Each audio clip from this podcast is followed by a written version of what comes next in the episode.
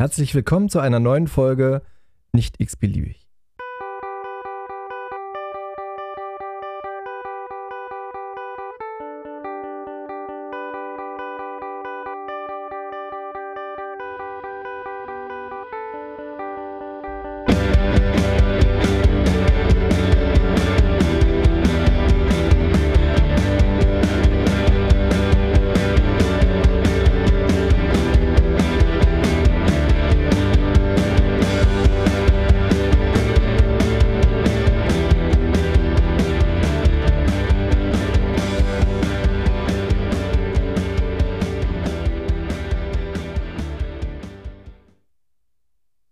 Willkommen zurück äh, zur Sonderfolge zwischen den Jahren. Ähm, heute wieder mit einem tollen Gast. Ich habe äh, Stefan nochmal gewinnen können, diesmal leider nicht in Präsenz, sondern äh, per, per Video zuschalte.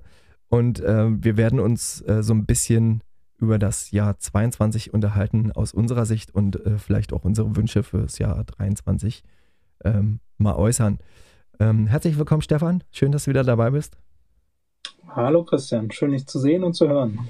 Ja, also die Idee, äh, dass wir das irgendwie nochmal so hinkriegen dieses Jahr, ist tatsächlich auch so ein bisschen eher auf deinem Mist gewachsen. Ähm, ich hätte, ich hätte äh, spontan gar keinen wirklichen Einfall gehabt, wie wir das machen können, aber grundlegend die Idee, äh, so eine kleine Rückschau von 22 und eine vielleicht Vorschau oder einen Wunsch für das Jahr 23 mal so auf den Weg zu geben, äh, fand ich dann doch total nett und dann haben wir uns heute einfach nochmal spontan äh, zusammengetan, äh, nachdem unser Equipment hier dann auch funktioniert hat ähm, und werden versuchen, eine ne kleine kurze Folge daraus zu machen, oder? Genau, das ist unser Versprechen für, für die letzte Folge des Jahres, dass wir unter einer Stunde bleiben. Ja, das Versprechen also das mussten wir auch unseren Familien geben. Ne? Das haben mich, äh, ja, also meine Familie hat mich gerade angeschrieben, ob sie schön essen können. Ähm, ja. Kann ich nicht mal antworten. ja, ihr könnt essen.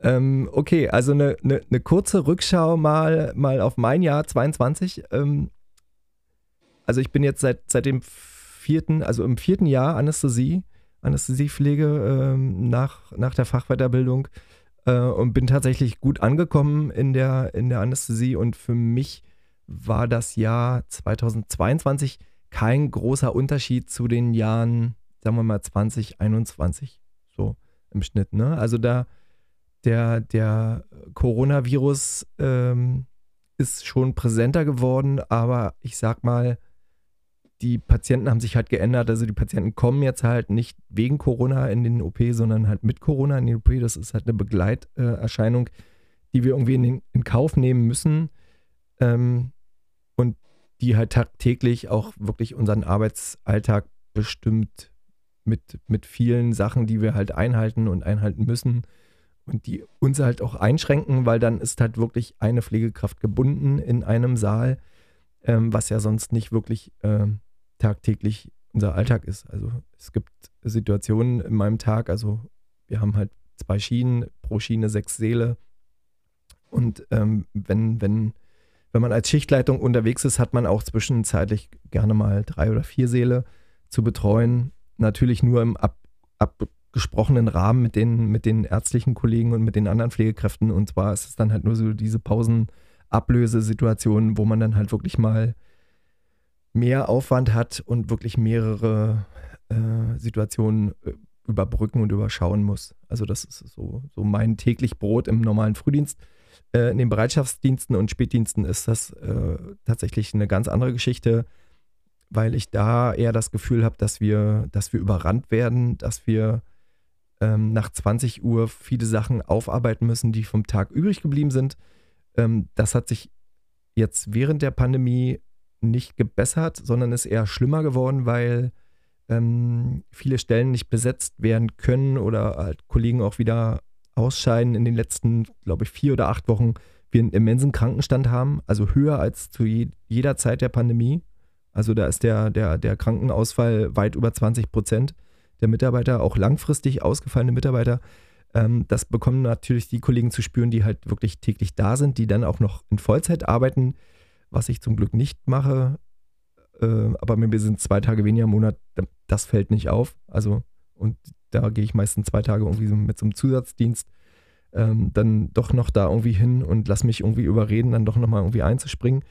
Aber gehe halt nicht über meine 170 bis 180 Stunden im Monat arbeiten. Wenn ich natürlich die Bereitschaftsdienste mit draufrechne, ist es dann doch wieder rechnerisch mehr.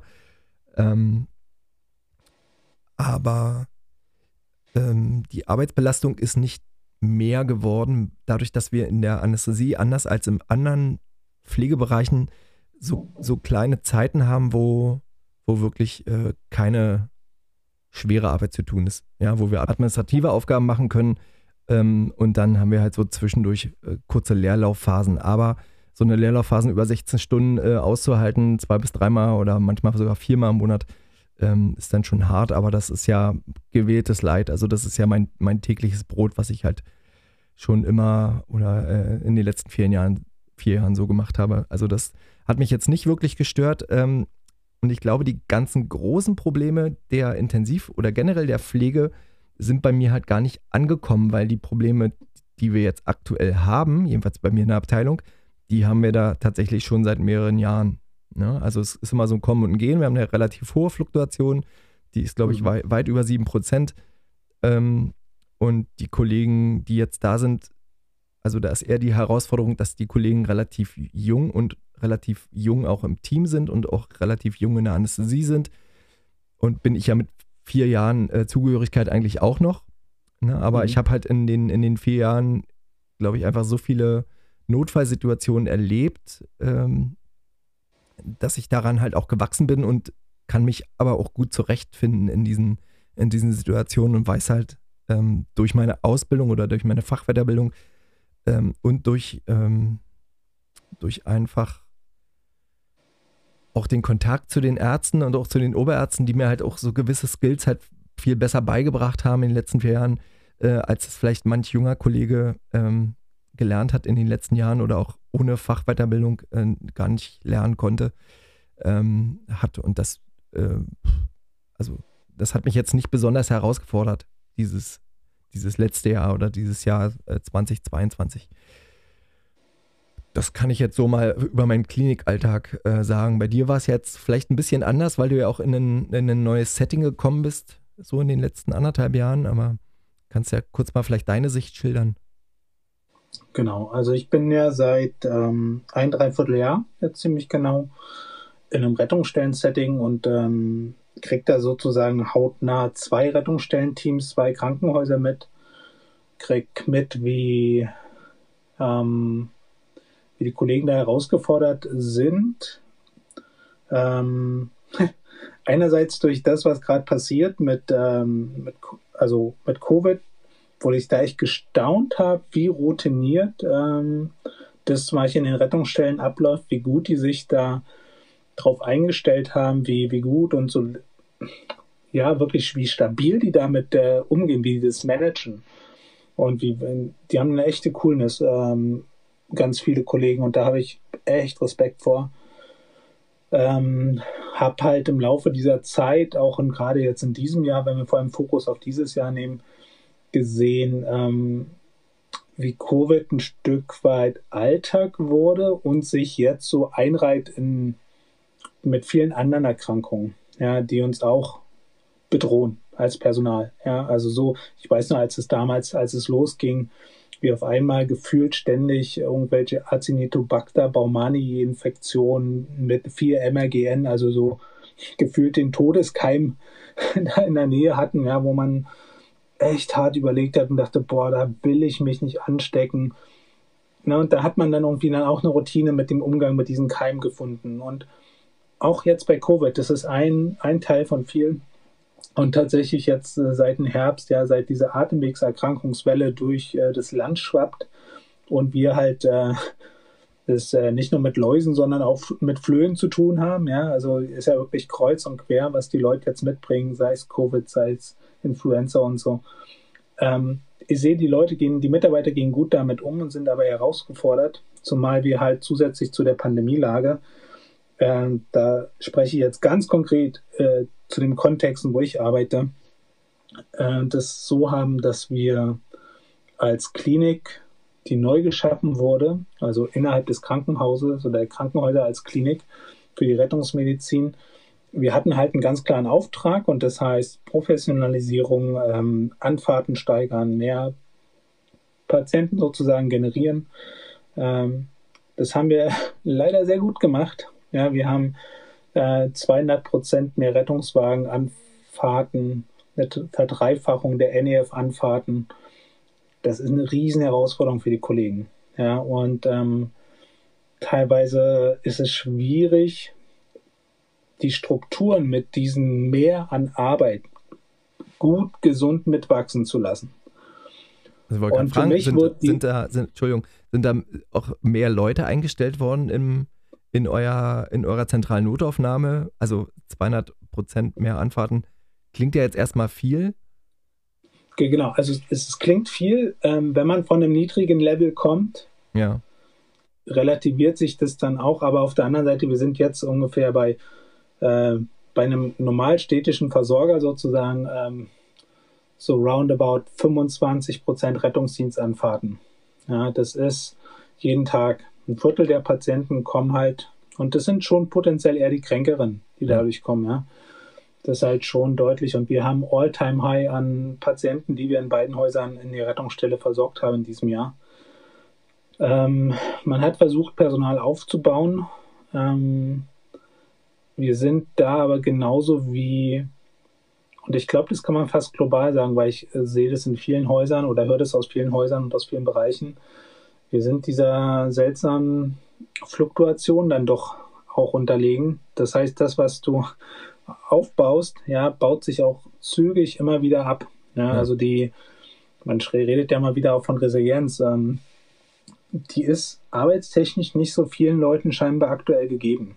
Ja, also da passt was nicht oder da ist ähm, irgendwie ein gefühlter Widerstand ähm, und da geht dann geht man nicht in die Gespräche, sondern eher dann gleich in die Kündigung.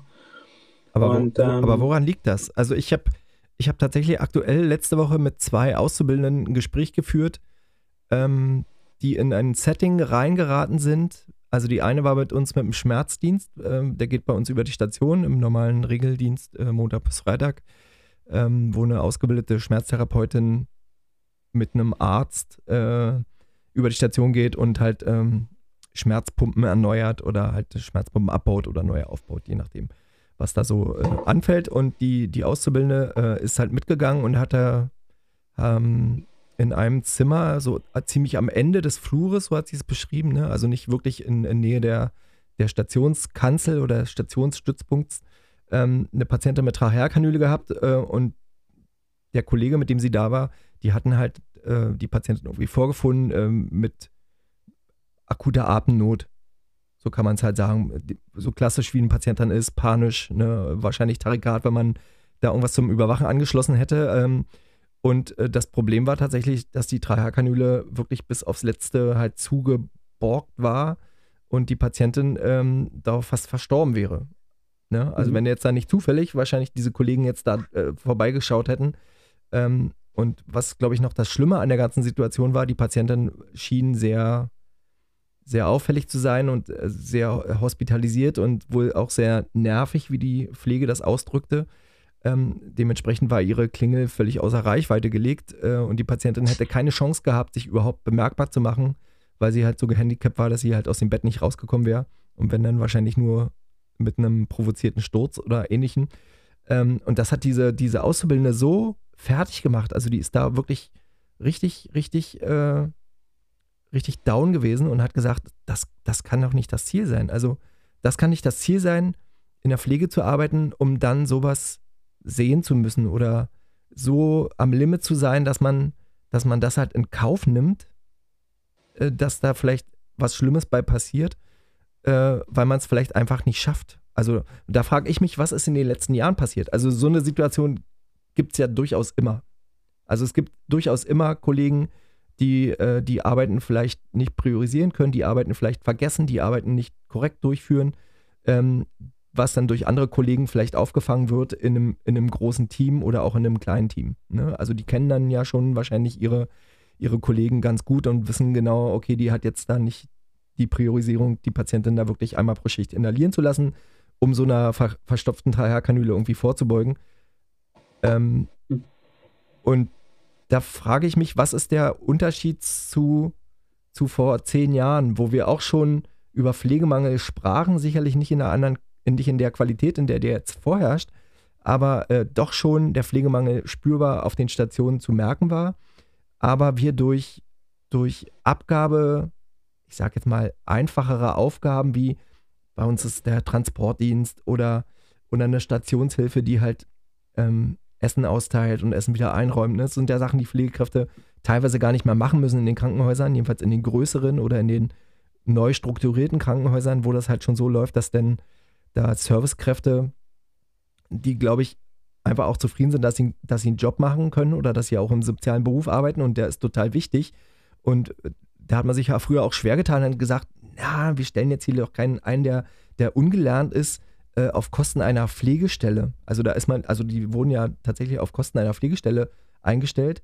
Aber wenn ich sowieso zehn Stellen in der Pflege nicht besetzen kann, dann fällt eine Pflegestelle weniger, die unbesetzt ist, überhaupt nicht äh, auf. Also das ist ja, das ist kein Argument mehr heute. Ne? Also vor fünf, sechs Jahren war das noch, äh, jedenfalls bei unserem Klinikdirektor, ein großes Argument, äh, wo er gesagt hat, nee, er kann ja keinen kein Zahnlosen von der Straße einstellen, der die Leute durch die Gegend schiebt, das geht doch so nicht.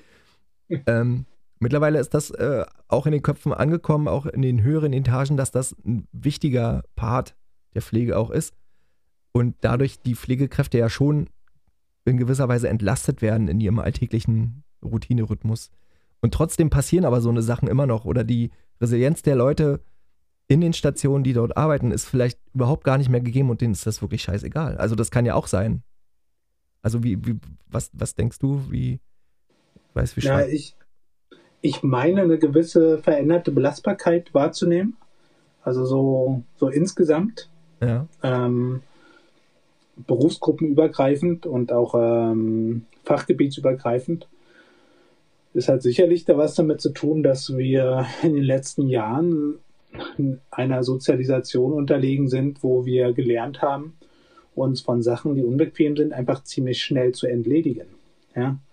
Also für mich ist so, es gibt eine Menge Leute, ähm, die steuern so ihr Beziehungsleben. Ja? Einmal nach links, einmal nach rechts zwischen. Ja? Und, ähm, Tinder, Tinder für die Arbeit. Für ja, so, ne, so, so ein bisschen. Und ähm, und ich meine, ja, das geht in die Beziehung, das geht in die Arbeit, das geht ähm, in nahezu alle Bereiche. Ich habe es neulich oder dieses Jahr gemerkt, wir haben überlegt, halt ein neues Auto anzuschaffen und ähm, es ist ja nun wirklich ein leichtes, äh, einen Seitenspiegel zu benutzen und äh, zum Beispiel das Licht selbst ein-, ein, und auszuschalten oder den Regen, ne, den Scheibenwischer selbst ein- und auszuschalten. Ja, ja. Und trotzdem ist das Auto, was potenziell mich in, mit einem Totwinkelassistenten bedient, was allein das Licht anmacht, allein der ähm, Scheibenwischer an und aus, hat irgendwie mehr Sexiness. Ja, und obwohl man sagt so, hä? Also ganz ehrlich, ne? Ja. Und als ich das mal so mit ein bisschen Abstand reflektiert habe, ne? Und dachte, ja krass, alles geht irgendwie in die Richtung, dass es vermeintlich einfacher gehen soll und dass du halt keine Hindernisse hast. Und das ist ja so, eine Zeit lang war dieses ganze Thema Helikoptereltern ganz groß. Da ist ja praktisch, dem wurde ja unterstellt, dass es Eltern gibt, die, und wahrscheinlich gibt es die auch, ja, ähm, die alles daran setzen, sämtliche Hindernisse den Kindern aus dem Weg zu räumen. Ja. Und ich glaube, das gibt es halt nicht erst seit fünf oder seit zehn Jahren, sondern schon viel, viel länger. Ja, reden wir jetzt 20, 25 Jahre zurück und da hat das schon angefangen zu boomen. Das sind halt jetzt junge Erwachsene, die in einem, oder das ist jetzt sehr pauschal und äh, Psychologen werden mich dazu wahrscheinlich zu Recht bashen, aber ja, so Hobbypsychologentheorie, ja, du hast halt jetzt einen Pool an jungen Menschen, die weniger Hindernisse in ihrer Kindheit und Jugend hatten als andere, weil ihnen die weggenommen wurden, aus Liebe, aus guten Gedanken heraus. Mhm. Und die sind das nicht gewohnt. Und sobald ein Widerstand kommt oder ein Mismatch zwischen Erwartung und äh, Ist-Zustand, dann gehen die halt weg. Ja, weil die auch nicht in, de in der Zeit, in der man lernen muss, mit Widerständen umzugehen, ähm, das hat, da hatten die keine Widerstände, weil die wurden ihm weggeräumt. Aus Liebe. Ja, aber tut uns allen jetzt gerade nicht gut. Ja. Also aber Bezug nehmend auf, auf das, was die Kollegin da oder die Auszubildende letzte Woche ähm, da erlebt hat, also für die, also die hatte sich ja speziell auch für die Ausbildung zur anästhesietechnischen Assistentin äh, beworben, mhm. weil sie halt keinen Pflege, in Anführungszeichen Pflegeberuf machen wollte. Ja. Ähm, das ist tatsächlich nochmal ein anderes Thema, das vielleicht nochmal genauer zu besprechen. Wie ist da Erwartungshaltung und Anspruch und wie weit liegt ja. das auseinander? Aber ähm, trotzdem hat sie ja ihre Pflegeerfahrung gemacht, auch während der Ausbildung und trotzdem ist sie ja soweit auch menschlich, dass sie sagt, das kann nicht euer Ernst sein. Also warum, äh, ne? also warum, warum legt man einen Patienten, ähm, der vielleicht auch besondere Hilfe braucht, äh, ans letzte Ende der Station? Nur mal als Beispiel, ne? Warum liegt mhm. der nicht irgendwo zentral oder näher am Stützpunkt, damit man halt in, in einer Notfallsituation, wenn man schon kein Monitorbett hat, was man ja in der Regel nicht hat auf einer peripheren mhm. Station, ähm, da schnell auch handeln kann. Also das sind halt verschiedene Sachen, die muss man, äh, die muss man dann, glaube ich, auch im Einzelnen auch mal mit den, mit den Stationsleitungen und den, und den Ärzten halt auch besprechen. Äh, inwieweit das jetzt erfolgt ist in der Situation, kann ich gar nicht sagen. Aber ich habe tatsächlich auch das Gefühl, und auch wenn ich, wenn ich jetzt bereichsübergreifend mal in verschiedenste äh, ärztliche äh, äh, Richtungen schaue, egal was es jetzt operative Medizin, ob das Internisten sind oder speziell jetzt in, in meinem Haus, in dem Haus, in dem ich arbeite, habe ich das Gefühl, das interessiert die Ärzte überhaupt gar nicht.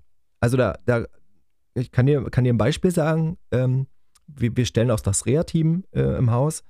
Äh, als mhm. eines der letzten Häuser überhaupt auf diesem Planeten, glaube ich, stellt bei uns die Anästhesie das Reha-Team. Ähm, und es gibt bei uns zwei internistische Stationen. Wenn man da zu einer Reha hinkommt, hat man wenig Gepäck, weil man unser Kofferequipment nicht mittragen muss, was tatsächlich ja. noch ganz gut ist. Aber, äh, und ich bin in den letzten vier Jahren bestimmt schon vier oder fünf Mal in eine Reha-Situation auf einen der beiden Stationen gekommen. Ähm, komme ich in ein Setting rein, wo eine, eine hilflose Person äh, reanimiert wird und wo der Stationsarzt kommt und sagt, ich kenne den Patienten gar nicht. Ja. Und wo ich dachte so, okay, ich mache jetzt hier meinen Job, ne? Aber in meinem Kopf spielte gerade, warte, wer, was machst du für einen Job? Also wieso kannst, wieso kennst du deinen Patienten nicht? Ne? Also wenn, wenn jetzt die Pflegekraft kommt und sagt, das ist nicht meine Pflegegruppe, ich kenne den Patienten mhm. nicht, dann würde ich sagen, ist okay, aber du bist hier der Stationsarzt, verdammte Scheiße. Du musst doch diesen Patienten kennen. Aber hast du den das mal gefragt? Ja. Also, und was hat er gesagt dazu? Naja, also ich habe ihn nicht, nicht direkt gefragt, äh, sondern dann halt über die Oberärzte mhm. und das wird dann, also das verläuft dann so im Sande. Ne? Da wird dann, also der Oberarzt, der Anästhesie geht dann zum Oberarzt der, der Internisten und sagt dann, ja, sag mal, wie kann denn das sein? Aber dieses, also das kommt halt immer wieder, das ist so ein ewiger Rebounder, wo, wo, äh, wo dann, glaube ich, das mal aufzeigt, dass der Typ, der jetzt da nicht wusste, was das für ein Patient ist, wahrscheinlich das kleinste Licht äh, in dieser ärztlichen Riege ist, der das jetzt irgendwie ausbaden muss, der jetzt einfach nur Pech hatte, dass er an diesem Tag Dienst hatte und einfach so viel zu tun hat, weil er irgendwie jede Flexhüle legen muss, die irgendwo rausgerutscht wird, weil alle irgendwie eine Antibiose haben. Also das ist ja dann halt auf den chirurgischen Stationen noch viel, viel schlimmer, glaube ich.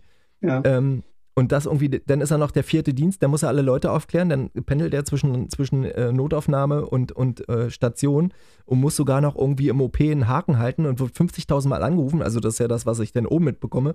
Da liegt irgendein Telefon, das klingelt die ganze Zeit. Gehe ich natürlich nicht ran, dann sagt, und ja, geh doch endlich mal ans Telefon. Ich sage, bin doch nicht euer Telefondienst. Dann macht dein scheiß Telefon aus. Nee, ich bin vierter Dienst, ich muss telefonisch erreichbar sein.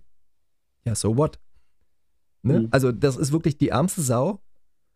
Ähm, da kann ich das dann teilweise schon verstehen, aber da, da sieht man doch mal, wie, wie, das, ähm, wie das System in Deutschland nicht funktioniert. Also, und ich glaube, das ist nicht, äh, nicht nur in Deutschland. Ich habe gestern äh, angefangen, eine Serie zu schauen, die ist von 2022, glaube ich, aber die spielt im Jahr 2006, eine englische Serie der BBC, deren Namen mir gerade nicht einfällt. Aber da geht es um einen, um, einen, äh, um einen Gynäkologen, der in der Geburtshilfe arbeitet, in einem, in einem kleinen Krankenhaus am Rande von London. Ähm, und der einfach auch völlig überlastet ist, der teilweise nach seinem Dienst irgendwie im Auto einpennt vorm Krankenhaus, weil er einfach so total fertig ist. Und diese mhm. acht Stunden, er hatte einfach, glaube ich, nur Glück, dass es irgendwie warm draußen war, dass er da nicht äh, erfroren ist. Aber der dann halt wirklich äh, auch, ein, auch einen Fehler begeht, so gleich in der ersten oder zweiten Folge, der auch folgeschwer äh, für ihn kommen wird, denke ich mal. Also gab es dann halt auch ein Gerichtsverfahren oder äh, auf jeden Fall eine Klage, die ihm da angehangen wurde. Ähm, und, und ich glaube, das kann man halt schon ähnlich gleichsetzen. Das spielt jetzt im, zweite, im Jahr 2006, aber das ist hier schon ähnlich. Ne? Glaube ich. Also das ist das, was ich, ohne das jetzt veri zu verifizieren, ob das jetzt wirklich so stimmt, aber das ist so mein Gefühl, wenn man einfach, wenn man einfach mal die Augen aufmacht und seine Umgebung mal versucht wahrzunehmen, wie reagieren andere Leute, äh, wie, also das fängt ja schon draußen auf der Straße an. Also wie nehmen denn andere Leute ihre Umgebung wahr? Ja, also es gibt, ich habe ich auch ein kurzes Beispiel. Ich, wir sind schon bei 25 Minuten. Ich glaube, wir schaffen die Stunde nicht, unter der Stunde. Ähm, es gibt hier in der Nachbarschaft äh, eine Frau mit, mit einem kleinen Kind bei mir hier zu Hause. Die hat mal bei uns im Haus gewohnt. Ne, ich habe deren Pakete abgenommen, weil die halt ganz oben gewohnt hat. Der Paketbote nie Bock hatte, nach mhm. oben zu laufen und ich halt ganz unten wohne. Ähm, die hat die mehrfach wirklich über, die hat, glaube ich, ein oder zwei Jahre hier gewohnt, mehrfach Pakete bei mir abgeholt. Die grüßt mich auf der Straße nicht. Ne? Also, wo ich denke so, ey, ich weiß zwar nicht mehr, wie sie heißt, aber ich weiß, dass sie bei mir im Haus gewohnt hat und der, der Respekt oder der, meine Freundlichkeit sagt mir, ich sage doch trotzdem Hallo. Und genauso ist es im Krankenhaus auch. Ne? Also die Ärzte oder viele Ärzte, nicht alle, ähm, grüßen nicht mal andere Berufsgruppen, äh, geschweige denn den, den Typen, der da mit dem Wuschmörb äh, das ganze Blut und die Kotze in der Rettungsstelle wegmacht.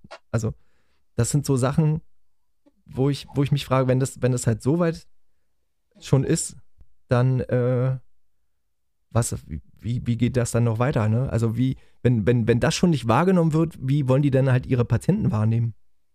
Also, aber ey, ich glaube, da, da verhaspeln wir uns jetzt und das führt jetzt, glaube ich, nicht, nicht wirklich zu irgendwas, ne? genau, hier, meine Frau hat gerade schon böse reingeguckt. Oh, so, ja. ähm, also ich, äh, vielleicht um, um den Sack äh, zuzumachen, ähm, ich bin ja bei sowas, wenn, wenn mir sowas auffällt, also auch was du beschrieben hast auf dieser Station, oder halt ähm, ein Stationsarzt, der nicht über die Patienten Bescheid weiß bei sowas werde ich ja neugierig.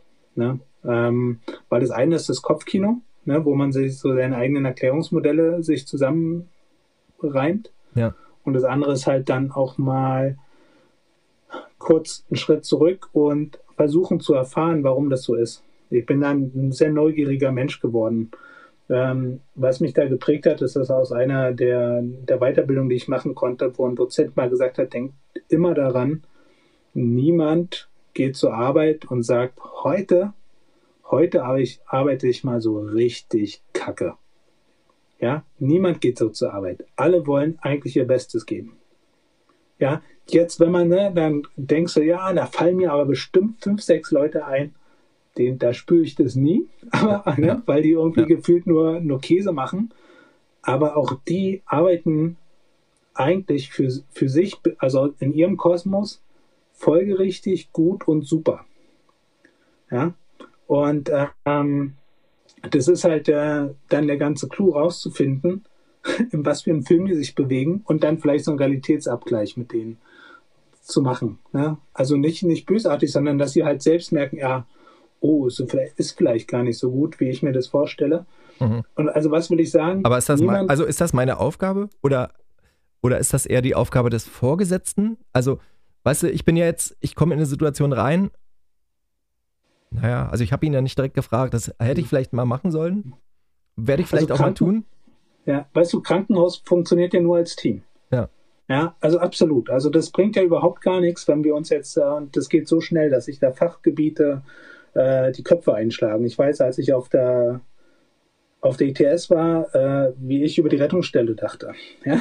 ja? Ich weiß, wie ich jetzt in der Rettungsstelle bin, wie ich jetzt manchmal über die ITS denke und wo ich denke, ja, okay, ich darf das mal kurz denken, aber stopp. Ne? Versuch, also wirklich Versuch, möglichst viele Perspektiven, also das Ganze wie ein Prisma zu betrachten und möglichst viele Perspektiven einzuholen, bevor ich über irgendeine Situation urteile oder richte oder Leute für inkompetent hinstelle oder so. Die haben für sich in der Situation eine Entscheidung getroffen, ob die jetzt richtig war oder falsch. Ähm, das hat für die in der Situation, in der sie sie getroffen haben, war es war es richtig. Ja?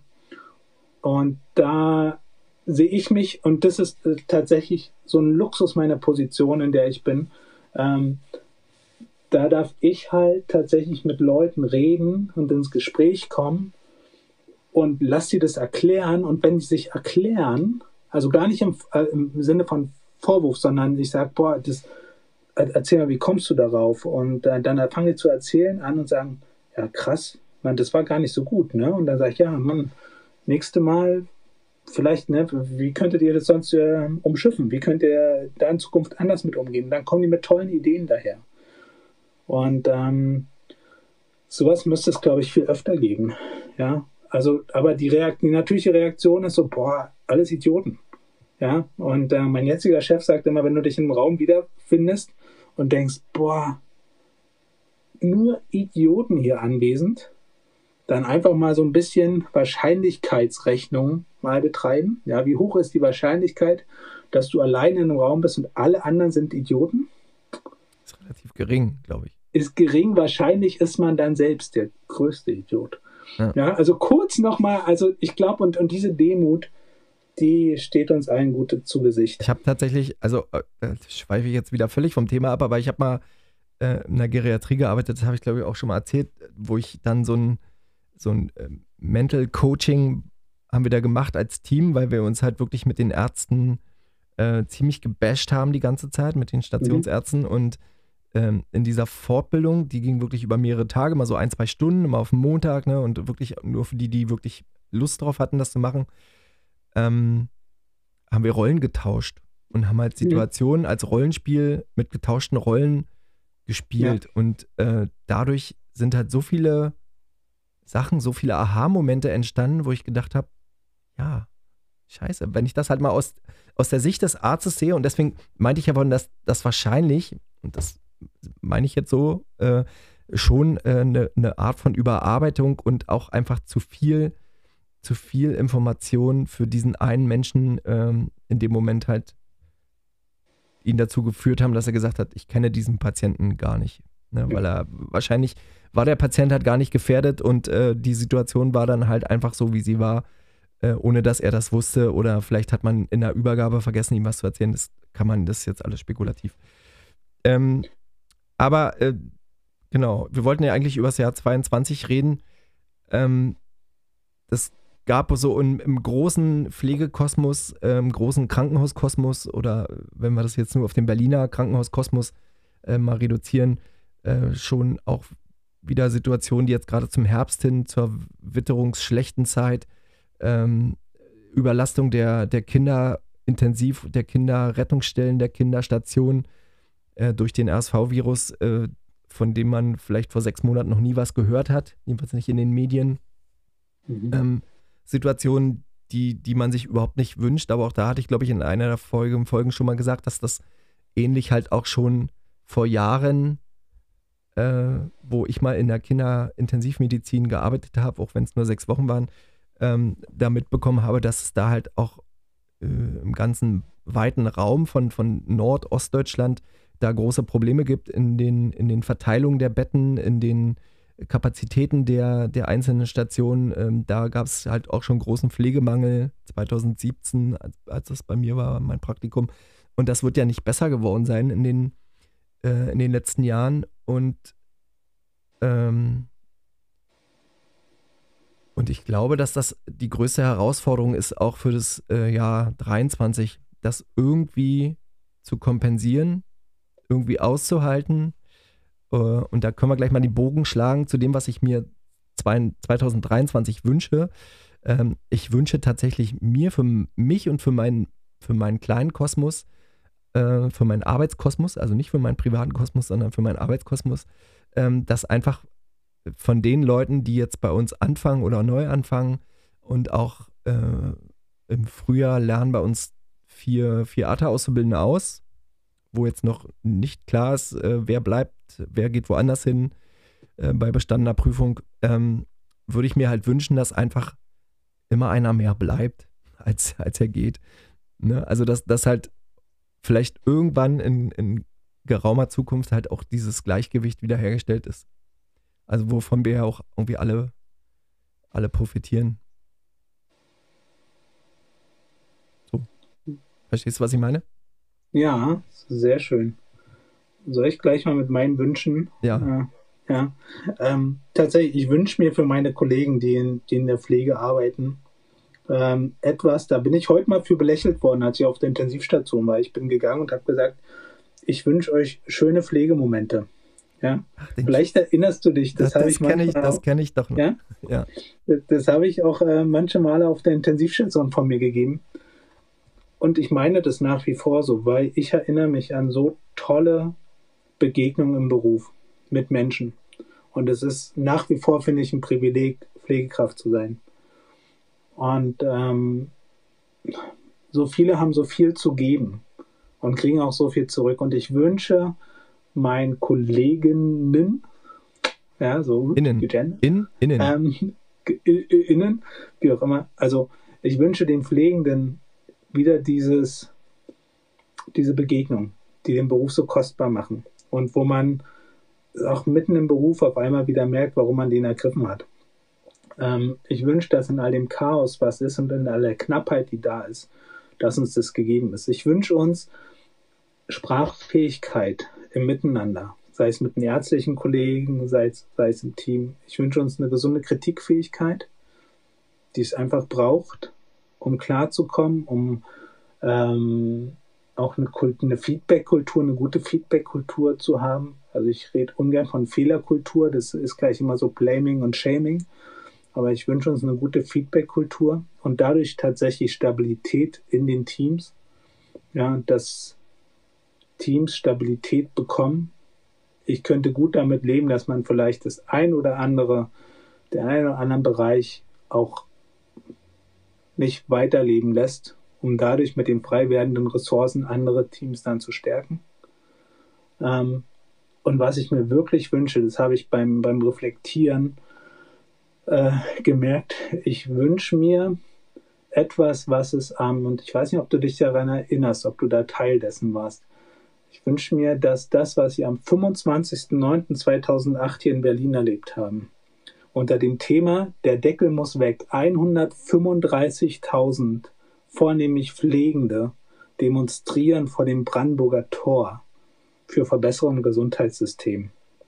Nee. Und ich wünsche mir, dass es so eine Bewegung nochmal gibt, ja, dass wir ähm, als pflegende Hebammen, Rettungsdienstmitarbeiter gemeinsam auf die Straße gehen und einfach darauf, auf diesen Missstand, den wir aktuell haben, hinweisen. Und mal, dass wir dann auch signalisieren, wir wollen Teil der Lösung sein. Wir wollen, dass sich was bewegt. Wir wollen nicht nur eines der teuersten Gesundheitssysteme irgendwie in Europa haben, was wir wohl pro Kopf haben, also so wirklich extrem teuer.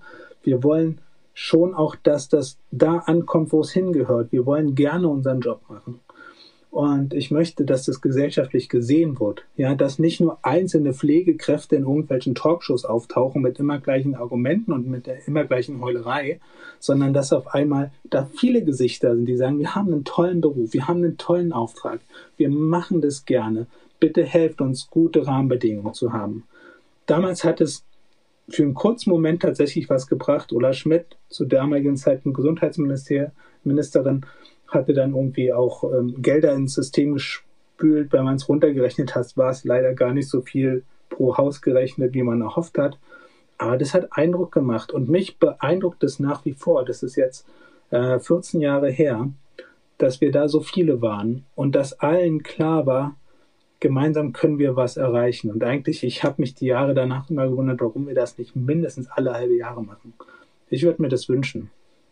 Also ich muss jetzt ehrlich zugeben, ich war, glaube ich, nicht dabei. Also daran würde ich mich erinnern, das einzige Mal, wo ich mit so vielen Leuten zusammen war, war, glaube ich, mal bei der Love Parade in den 90ern. Mhm. Ähm, da waren sicherlich auch einige Pflegekräfte, aber wir sind wegen einer anderen Sache auf der Straße gewesen. Ähm, September 2008, ja, verrückt. Also 135.000. Ich habe. Ja. Äh, wie kriegt man das, so wie kriegt man das organisiert? Also, ähm, das jetzt auszuwerten, würde jetzt hier auch wieder den Rahmen sprengen. Genau. Ähm, ich würde sagen, das lassen wir jetzt mal so stehen. Das lassen wir mal so sacken.